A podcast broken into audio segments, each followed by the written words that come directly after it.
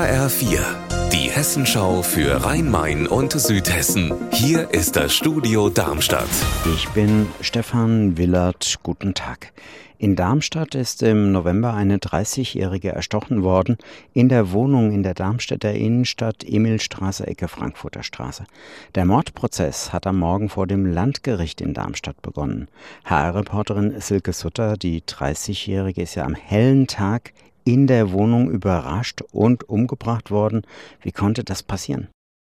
Die Studentin hat da mit ihrem Freund zusammen gewohnt. Sie ist erst ein paar Wochen vorher bei ihm eingezogen. Dann hat sich die Beziehung sehr ja, ungut entwickelt. Er soll sehr dominant sein und hat sie offenbar auch geschlagen. Sie wollte weg, ist an dem Tag nach dem Sport in die Wohnung, um die Autoschlüssel zu holen.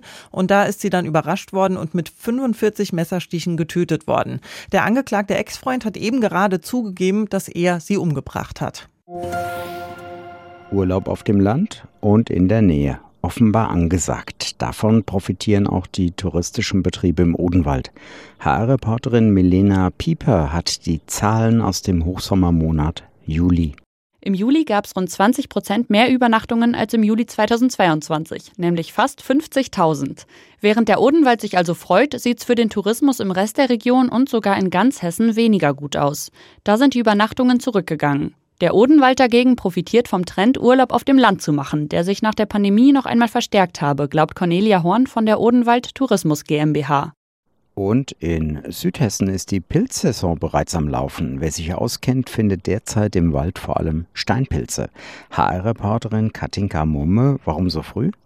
Laut Pilzexperten haben die nassen letzten Wochen dazu beigetragen, dass es dieses Jahr besonders viele Pilze zum Sammeln gibt. Sie sprechen sogar von einer regelrechten Pilzschwemme. Aber Achtung, das gilt natürlich nicht nur für die essbaren Sorten, sondern auch für die giftigen. Deshalb empfehlen Experten, immer mit einem fachkundigen Pilzsammler loszuziehen und bei Unsicherheit den Pilz lieber stehen zu lassen.